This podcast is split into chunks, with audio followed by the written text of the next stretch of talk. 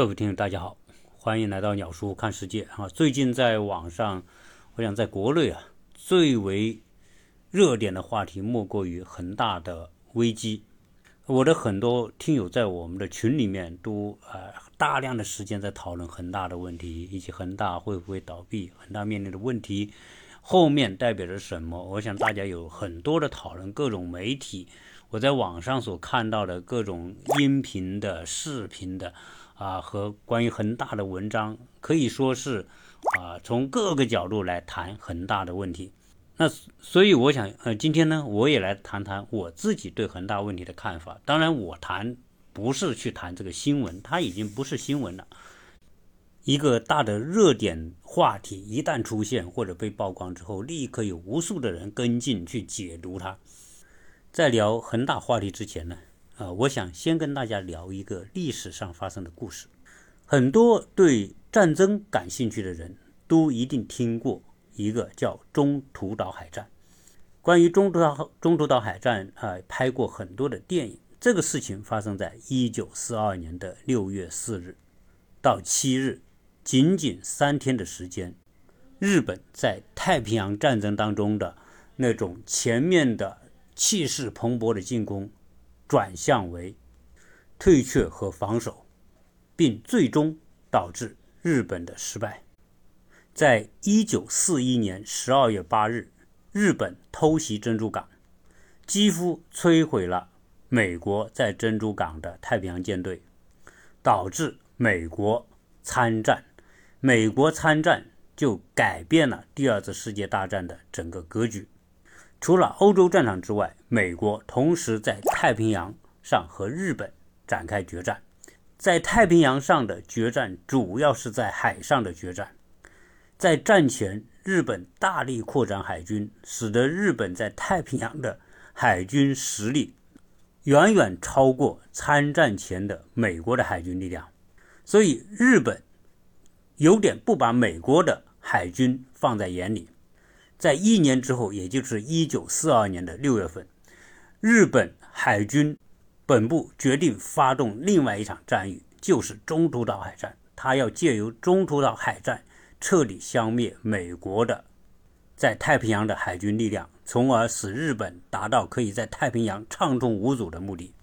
但是，这场战役的结果和日本的海军最高指挥官山本五十六。所期待的结果完全相反，在中途岛海战当中，美国以少胜多，摧毁了日本海军的主力，从而使得日本在太平洋战场开始走向失败。为什么强大的日本海军在这场战役当中就输给了美国呢？在战役之前，日本是采取攻势的，日本的整个太平洋舰队的主力被调集起来。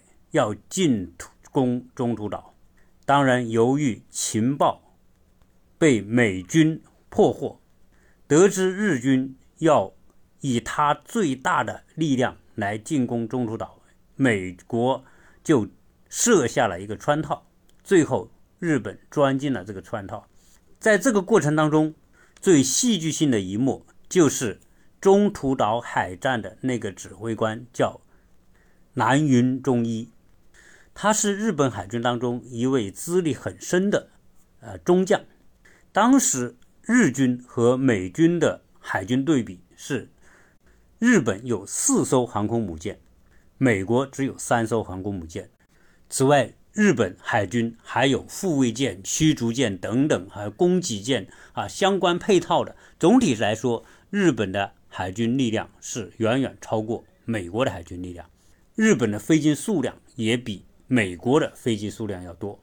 当时南云忠一他的战术是分两批次，第一批次的飞机是由轰炸机和战斗机组成的编队去攻击中途岛本岛，想要摧毁他的海军基地。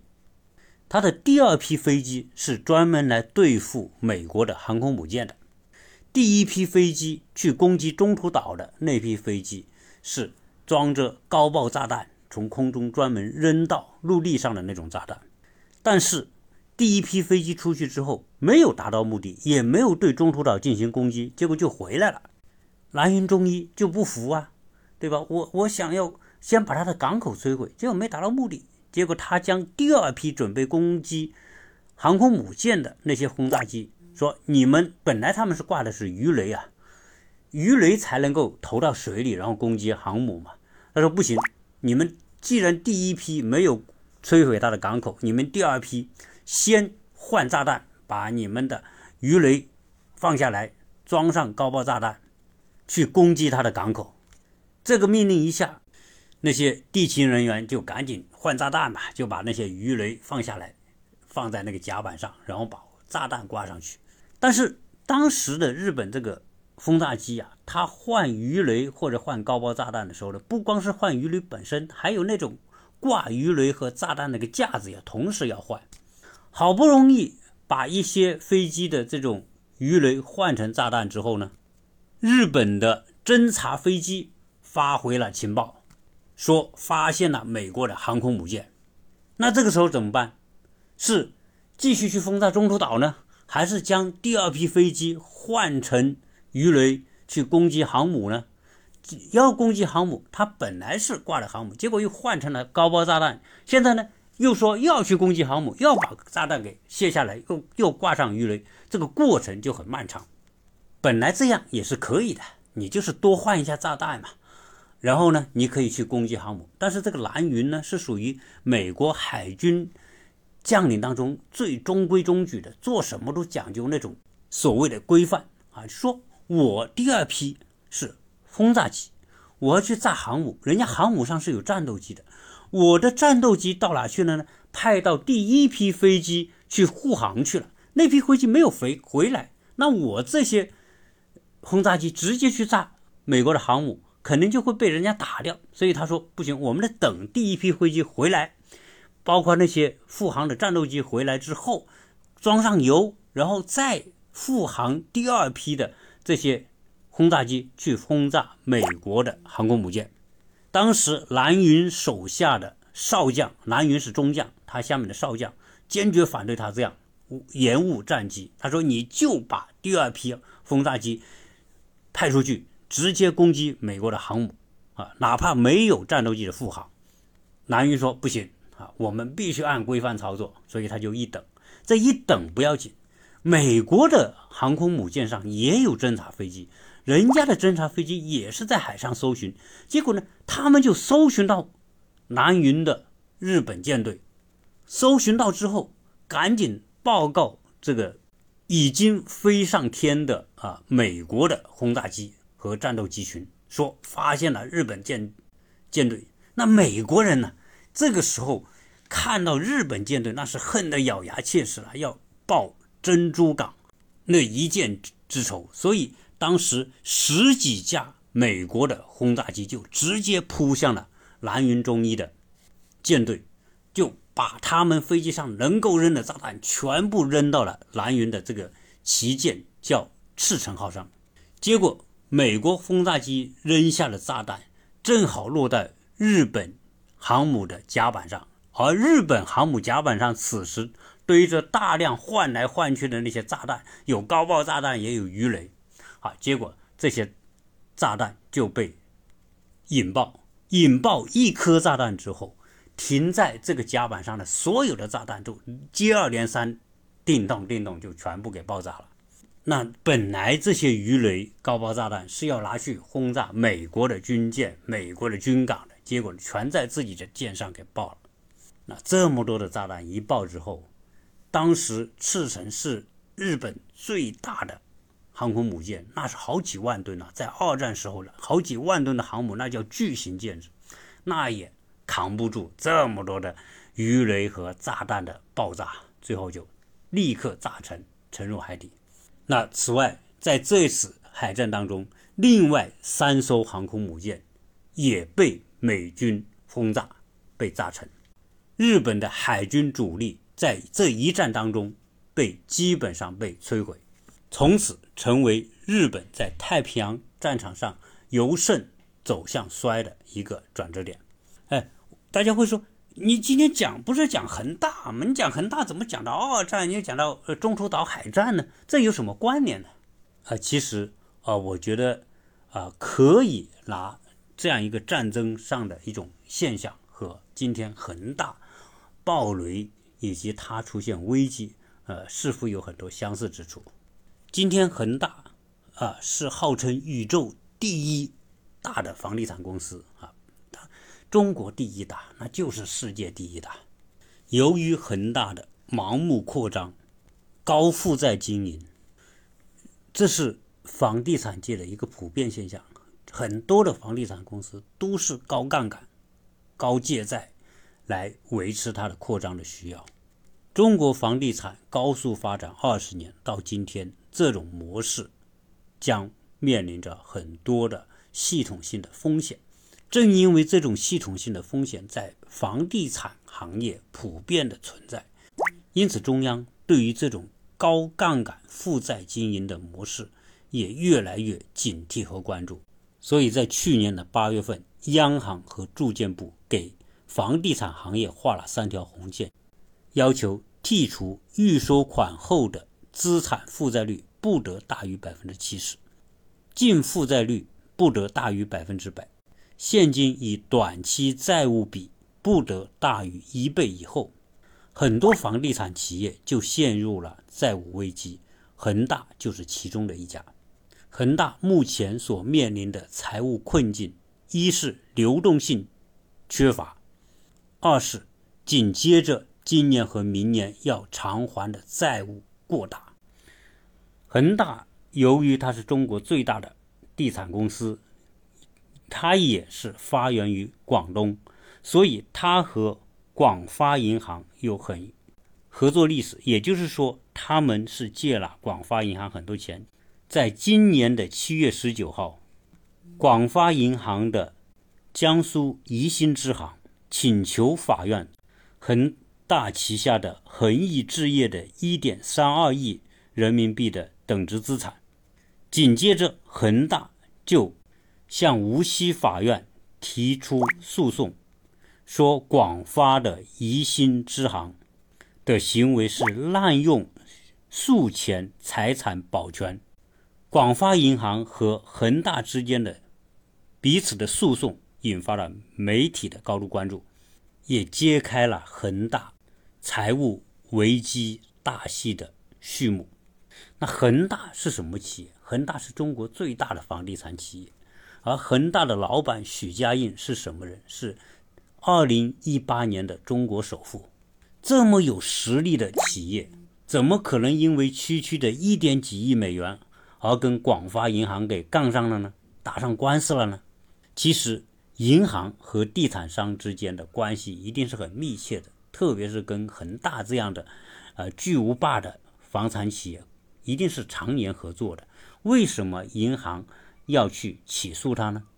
那银行一定是认为他已经做了其他的所有的努力都不能够让恒大按期还款的情况之下，他才可能启动司法程序来冻结恒大的资产。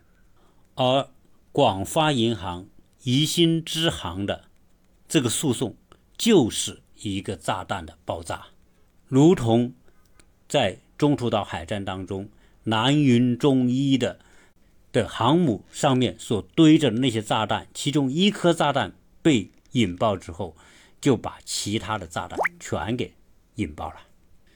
在二零二一年年初的福布斯排行上，许家印还以两百七十七亿美元的身价位列中国富豪排行榜第十四位。许老板这么有钱，恒大这么有实力。那他的钱都到哪去了？要揭开这个谜底之前呢，我们先简单的回顾一下恒大是怎么来的，恒大的钱是怎么来的。在一九九六年的时候，三十八岁的许家印辞职创业，成立了恒大集团。当时的许家印也没什么钱，但是呢，他又认为房地产未来在中国有大的发展，所以呢，他投身房地产，但是。做房地产是要很多钱的，钱哪来呢？那他的第一个方式就是借，先从银行借了点钱，做了第一个小户型的花园，叫金碧花园，以很低的价格出售了他所开发的楼盘，很快的获得了回款，因此他就很轻易的获得了他的第一桶金。也许是因为第一次借款用杠杆来操作房地产太顺利了，则此后这个许家印。就不停的通过借款、通过杠杆的方式来获得资金，而且胆子越来越大。在创业不久，就从一个楼盘开发到了十三个楼盘，而且十三个楼盘同时开发，那是需要大量的资金的。不管是拿地还是建设、广告的推广，都需要大量的资金。只要稍微哪一个环节没有衔接上，就可能导致巨大的危机，因为钱都是借来的嘛。但是人走运的时候啊，做什么都顺利。人家许家印同时开发那么多楼盘，竟然也没有出现危机，可见当时的楼实在太好卖了。只用了三年的时间，许家印就从一家广州的小小的地产公司，立刻上升为全广州排第七的大型的开发公司。你可知道，当时的广州有一千六百多家房地产公司，可见。这个许家印，他的运筹能力、管理能力应该还是相当有一套的。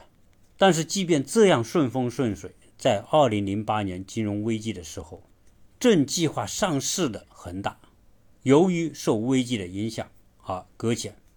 这个时候，他同时有三十七个项目在等待开工，需要大量的资金。当时的资金缺口高达一百二十亿，因此他急需。马上开工这些项目，拿到预售，获得资金回笼，才能够还上从银行借贷的钱，否则的话，他的资金链将断裂，公司将立刻倒闭。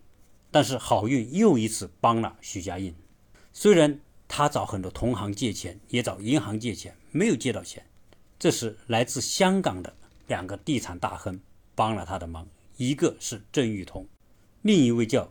刘南雄，他们联合多家香港的资本入股了恒大，投入了六点五六亿美元，加上当时他那几十个楼盘低价促销，获得了一笔资金回笼，因此度过了那一次的零八年的危机。虽然经历了这样的危机，但是房地产这个行业一旦做了顺利，所有过往的这些危机都会被抛于脑后，所有的地产公司。都是不断的通过借钱、通过杠杆来扩大它的经营。他们通过卖楼获得一笔资金，获得一笔收益，然后又会去跟银行合作，从银行获得更大的一笔收益。那拿这个获得的更多的收益和银行借来的钱去开发更多的楼盘，所以这种雪球就越滚越大。所以你别看这些地产公司这种广告铺天盖地，然后老板资产多大多大，实际上每一个地产公司的老板，如果翻开自己的账看看，那都是战战兢兢、如履薄冰。因为一旦哪个环节出了问题，可能它的周转就会断裂，资金一断裂，整个公司不管你规模多大，立刻可能就坍塌下去。因此，为了维持恒大这么庞大的一个公司，所以在疫情期间。我们看到恒大在全国各地大肆的在网上卖房，哎，没想到他这网上一卖，好像卖的还特别好，曾经创下了三天卖出四万多套房的记录，回笼资金五百八十多亿。但是，当中央画出三条红线之后，恒大的问题立刻被暴露出来，因为恒大这三条红线全中了。也就是说，它面临巨大的去杠杆的压力。到了今年的上半年，就是二零二一年的上半年，本来预期会有很好回报的房地产行业，竟然没有预期的那么好。不仅没那么好，而且出现了四十亿美元的巨亏。如果不是因为附属公司赚了两百三十五亿，恒大上半年连盈利都难以维持。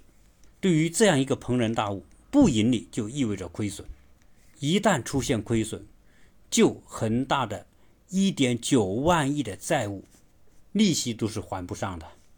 根据恒大披露的财报，到二零二一年的上半年，房屋销售合计是三千五百六十七亿，但是净利润只有一百零五亿。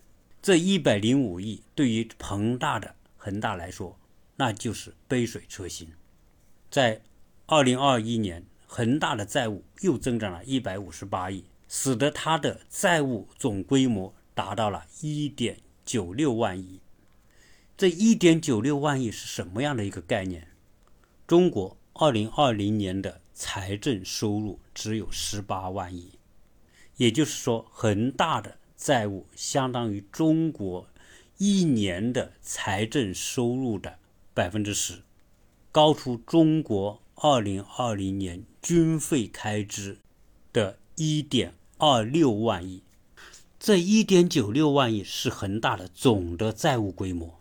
而其中一年内将要到期的有息负债就高达两千四百亿，主要的债权人就是银行、债券持有人等金融机构。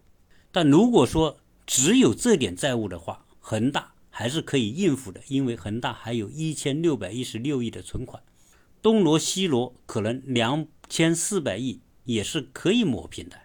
但是呢？除了这些有有息的债之外，恒大一年内到期的应付的贸易款和其他的应付款也高达五千八百二十四亿。这两项到期的债务加在一起高达八千二百二十四亿，那这个窟窿实在太大了。我们就说它的应付款，应付款来自哪？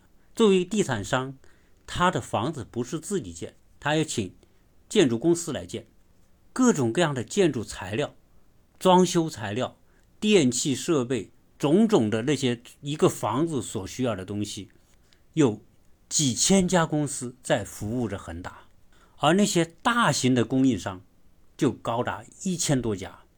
我所在的建材行业，我就知道有很多大的建材企业都是以恒大的深度合作者。这些建材企业少则几个亿，多则几十亿的欠款，一旦这些供应商不合作，那意味着什么？意味着你恒大的房子就很难如期交房，你不能够如期交房，你的这个窟窿就会越滚越大。加上现在仍然处于疫情阶段，虽然它也网上卖楼、打折卖楼，但是效果也并不是说那么理想。由于经常遇到工期延期，房子不能按时交付，所以恒大呢就会陷入一种恶性循环。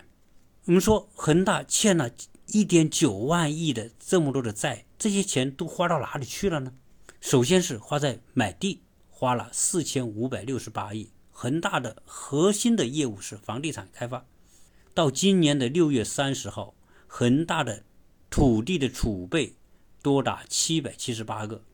这些土地里面规划用于建筑面积的高达二点一四亿平方米，买这些地花了四千五百多亿元。如果要把这些地盖成房子，就算按每平方米两千二百元来算，恒大要盖这些房子又要花四千七百多亿。所以恒大投在房屋硬件上的成本就将近一万亿。这些年。房地产在中国来说是最热门的生意，生意那么好，房子基本上都赚钱。像潘石屹讲的，他的丈母娘去炒股啊，从来都是亏的，但是他卖楼从来都是赚的。那恒大也是一样嘛。据恒大的官网介绍，他这些年来的纳税金额就高达三千亿，可见恒大的房屋的销售规模有多大。本来呢，你作为中国最大的地产商，你好好经营地产，对吧？你好好的把房子建好，按时交楼，你的资金能够正常的滚动也好。但是呢，不甘寂寞的许家印俨然自己就是一个无所不能的经营奇才、经营之神。不光要做成中国最大的房地产公司，看着现在的下一个风口是。电动汽车和自动驾驶，结果这位先生也开始涉足于汽车行业。我们看到最初，他和贾跃亭还合作过一段，投资了几十亿到贾跃亭的法拉第未来911那个车，后来又觉得不靠谱，结果自己干，投进了将近四百亿。在整个二零一九年，许家印带着他的团队跑遍了全世界，拜访了各大汽车制造企业，花了大量的钱去买各种汽车的技术专利。恒大投这么多钱去搞汽车，认为汽车是一个可以用钱堆出来的行业，结果这么多钱投进去，年年亏损。虽然他的恒大汽车在香港股市一度炒到市值高达六千亿港币，但是整个这一切都是个空壳。据说他在汽车展上还闹出这样的笑话：在他的展台上放几部汽车，结果有人就觉得这个汽车好像不对劲，低下头去看它的底盘，竟然发现底盘都没有。实际上，恒大除了说搞地产、搞汽车之外，还搞了很多东西，比如说恒大物业也是上市公司。和腾讯合作搞的恒腾网络，也是亏进很多钱，又搞了房车保、恒大同世界、恒大健康、恒大冰泉，还有恒大财富。恒大财富的理财产品卖出了四百亿，这四百亿的恒大财富，又是一个巨大的炸弹，而且是从恒大内部给炸开。恒大为了融资，他这些。理财产品卖出去，首先就卖给他的员工，所以这一波我们看到网上很多的对于恒大讨债的人里面，就是他自己的员工。恒大到了最后缺钱的时候，那是什么事都干啊！第一就是要他的员工干嘛呢？买房子。恒大内部卖房，卖给员工的房，说外面一百万，我卖给你员工七十万，也就是说，员工价打七折就卖了。很多员工一看这么便宜，那怎么不买呢？对吧？那随便我用七折买了，买了之后呢，我再比市场折打九折，比如说一百万，我打我九十万我卖掉，那我一套房子就赚二十万。所以很多恒大的内部员工都贷款借钱，把家里的钱、朋友的钱都拿来合在一起去买恒大的这种内部的房子，然后呢，再让这些员工。把这些房子再卖给外面的客户，因此呢，他通过这种内部卖，再从内部卖给外外面的客户，就是等于一个房子就收两次钱。比如内员工他收七十万，对吧？外面的人要买这个房子九十万，好，他就等于收了七十万加九十万。当初承诺的是，收完外面客户九十万之后呢，公司要把这个员工购房的七十万要还给员工，同时。员工所赚的差价也要还给员工，这叫利益驱动嘛。所以很多恒大的内部员工现在网上爆出，有些通过这种方式买了一套、两套、三套、四套，几百万的这种购房款就在公司账上。但是公司现在资金短缺啊、断裂啊，他拿不出钱来付本该付给员工的这些购房款。第二个，恒大呢？向自己的员工推销理财产品，四百亿，这四百亿很多也是员工去亲戚朋友那借来的钱，当然也有外部的一些客户买这些。总之，自己的员工再加上外面的客户合在一起四百亿，现在这四百亿也还不了了，到期了也还不了。所以在这种情况之下，整个恒大内部管理就陷入恶性循环。开始大量的裁员，为了裁员，就加强对公司内部的严苛的管理和处罚。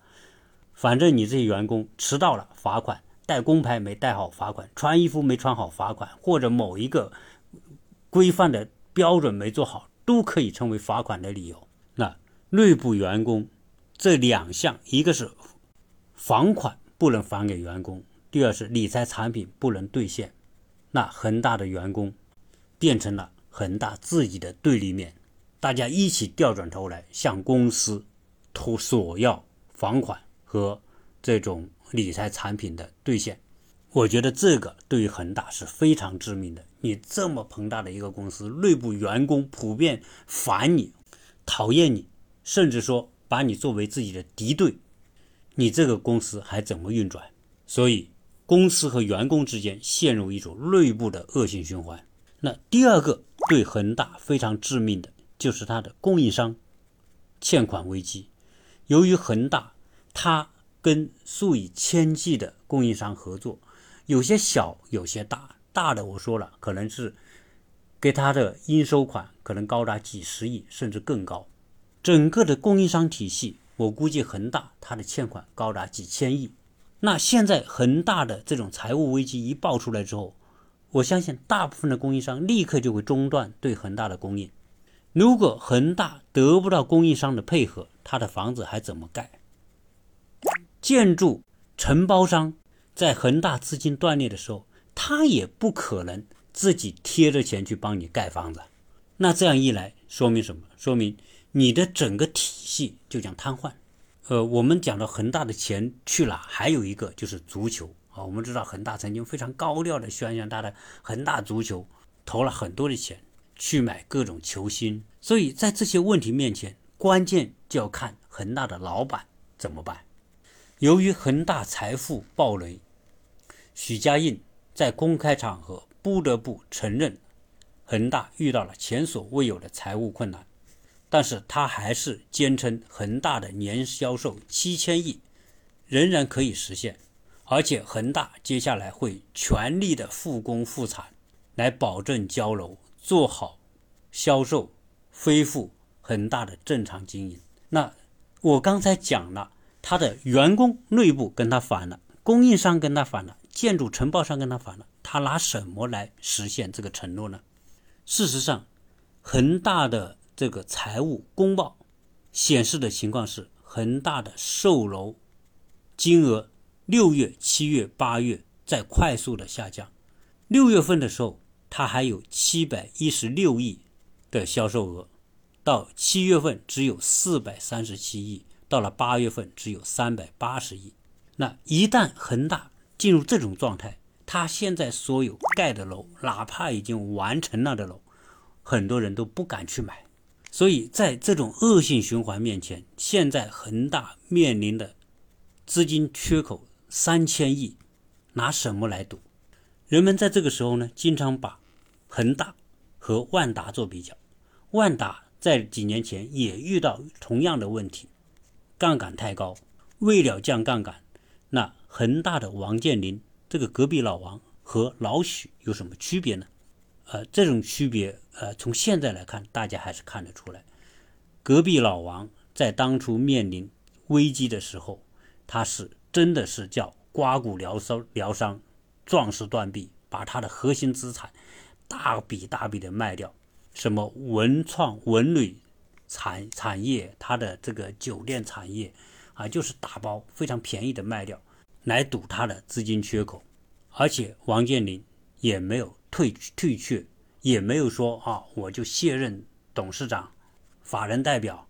但是恒大在出问题之后，许老板的做法就是很快看到他卸任董事长，也不再担任法人代表。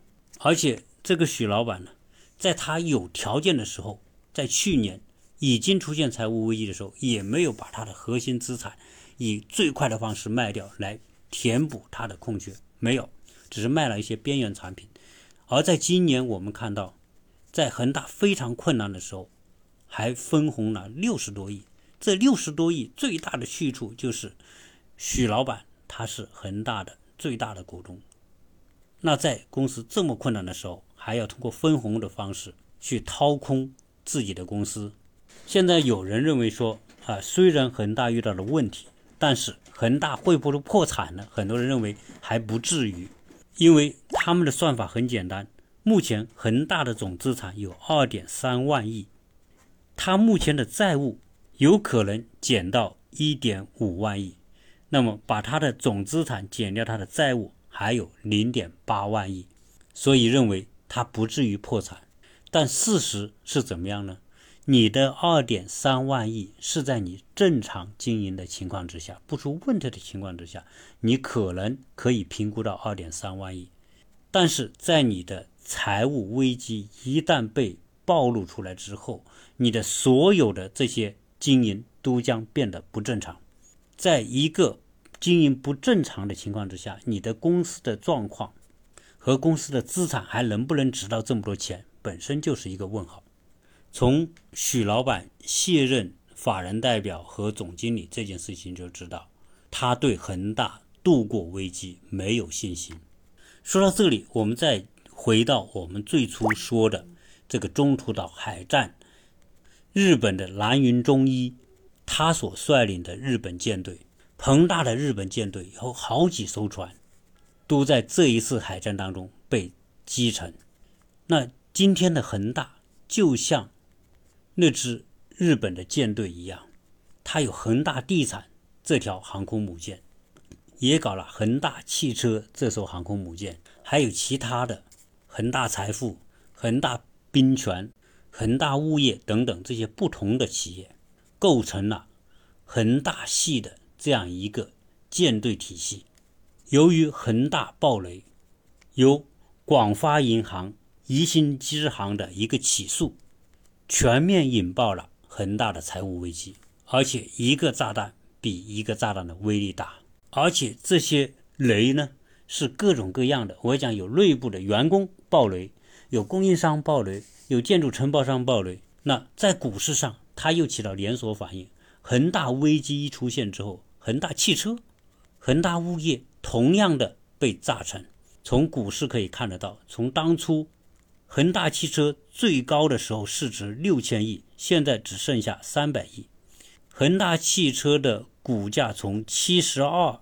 港币跌到现在的三点一港币，恒大地产的股价从当初的三十港元掉到现在的二点几港元，所以整个恒大舰队估计都难逃厄运。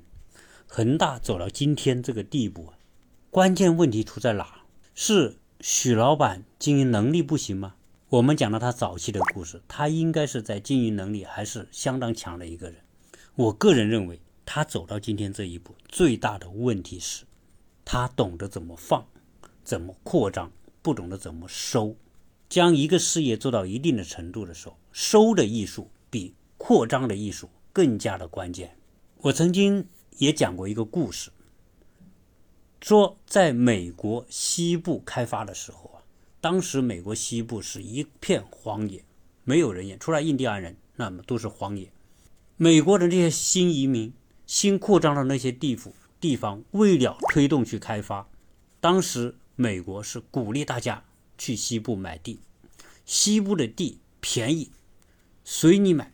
买地的方式就是骑着一匹马，在你走过的地上画圈圈，给你一个时间，比如说一天从早上的八点到下午的五点，你骑着马去画圈，你能画多大，这块地就是你的。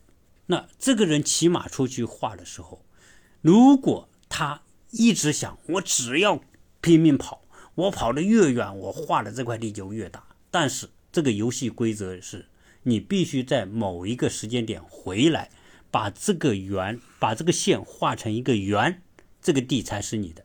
如果你不能画成一个圆，这个地就不是你的，因为你可能拼命跑，拼命跑，一直说我要跑得越远越好。结果呢，你已经没有时间回来了。当你一直想把这个圆画得更大的时候，你就回不到原点。最后，这个跑马圈地，也就是一个美好的愿望。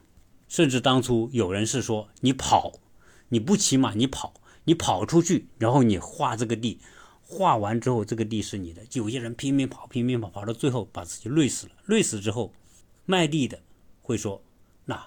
还是给他两平方吧，挖个坑把它埋在里边。所以这里面，我觉得最大的问题还是对欲望的管控的能力。在这个地球上有几个人能像许老板那样把生意做得如此之大呢？我相信没有几个人。只要他能够稍微管控好他的欲望，绝对不至于落到今天这种局面。我们那么多的人去买恒大的理财产品，最后结果。肯定是血本无归。为什么政府要对金融业痛下杀手？包括像蚂蚁金服这样的上市计划，都要以一种特别的方式给终止掉。因为政府越来越看到金融盲目发展对社会将带来的无限的危害。我们知道现在有很多有钱人，这些有钱人他的钱在他的眼里。钱肯定不是存在银行的，在他看来，钱就是资本，有钱人的钱一定不是存在银行，而是要拿去投资的。在中国来说，最好的投资渠道就是房地产，其次可能是股市。但是我们会发现，很多有钱人在他的主业之外的投资，很多都是不成功的，甚至可以说是失败的。很多人凭实力从实业领域赚来的钱，最后也凭实力在投资领域里面亏掉。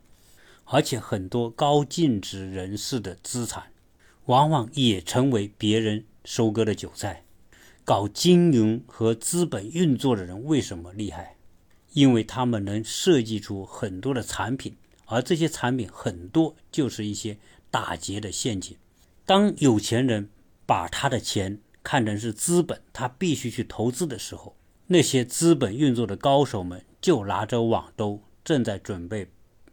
把大家一网打尽，而且大家不停的在玩着，我看着的是你的本金，而你看到的是我的利息的这样的游戏当中无尽的循循环，而且我们往往是将我们辛辛苦苦赚来的真金白银投入到获利的美好想象当中，我们说的就是生钱生钱吧，而越来越多的资本运作游戏当中。这些投资人都是用自己的本金去换对方给出的利息。当金融成为一个社会合法打劫的途径的时候，也就是危机到来之时。因此，我们可以看到，我们说我们没钱有没钱的焦虑，有钱也有有钱的焦虑。对于非专业投资人士而言，能够通过钱生钱带来巨额财富的人。毕竟是少数，可能大部分的人会在钱生钱的美好的想象当中消耗掉自己的很大一部分的资产。当我们都聚焦恒大的危机的时候，我们不要忘了，除了恒大有这个问题，中国许多的房地产公司，包括其他一些巨型的房地产公司，也可能面临着同样的问题。因为今天那些有规模的房地产公司，符合中央画出的三条红线的这样企业不到百分之三十，百分之七十的地产公司是不能够达到三条红线的安全标准，所以也不排除还有其他的房地产公司有可能会爆出同样的雷，因为今天。恒大所出现的问题，不仅仅是恒大自身的问题，而是现在这个社会普遍面临的问题。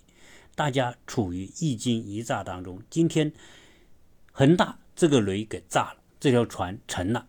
那么，同样投资了其他地产公司的人，同样赊账给其他地产公司的那些材料供应商们和那些建筑承包商们。他们会采取更加谨慎的态度来对待这些看起来巨无霸的房地产企业，他们会进行各种各样的风险防控。这样一来，无形当中对其他的地产公司会加大他们的经营难度，他们的经营产品会更加难卖得去，它更难通过其他的渠道来融资，所以。恒大的问题变相的会成为其他房地产公司的一种经营压力，就像一个炸弹爆炸之后所产生的热浪或者气浪会冲击到它旁边的那些本来不会爆的炸弹，由于这个恒大的炸弹的气浪，可能就把那个原本不爆炸的啊其他的地产公司的雷也给引爆了，再加上恒大这样的企业。你的楼很多就交付不了，交付不了的楼，一旦进入烂尾，对整个老百姓对房地产的信心将受到很大的打击。其他的地产公司的楼，由于需要的自有资金会增加，才有可能完成他们正在建的楼。所以恒大所引发的连锁反应到底会成为一种什么样的状态？关注。中国房地产走向的人和正在买楼的老百姓或者正在供楼的人都会非常的紧张。所以，中央为什么对于房地产要画出三条红线，就是要防止这种像恒大这样的雷成片的炸开。如果这些还有再有几个这样的公司出现同样的问题，那对中国的房地产市场、对中国的金融市场、对中国的银行业、对整个社会老百姓的心理稳定，将带来巨大的冲击。这种冲击是任何人都不愿意看到，也是我们这个社会难以承受的。所以，资本所建立的这些规则和体系，一方面推动社会的发展，另外一方面，资本也会让整个社会的欲望无限膨胀。任何一个社会如果出现大的危机，其根源还在于欲望的失控。我们从恒大的事情。聊到欲望的问题，回到我们个人每个人的内心，实际上我们也是一样。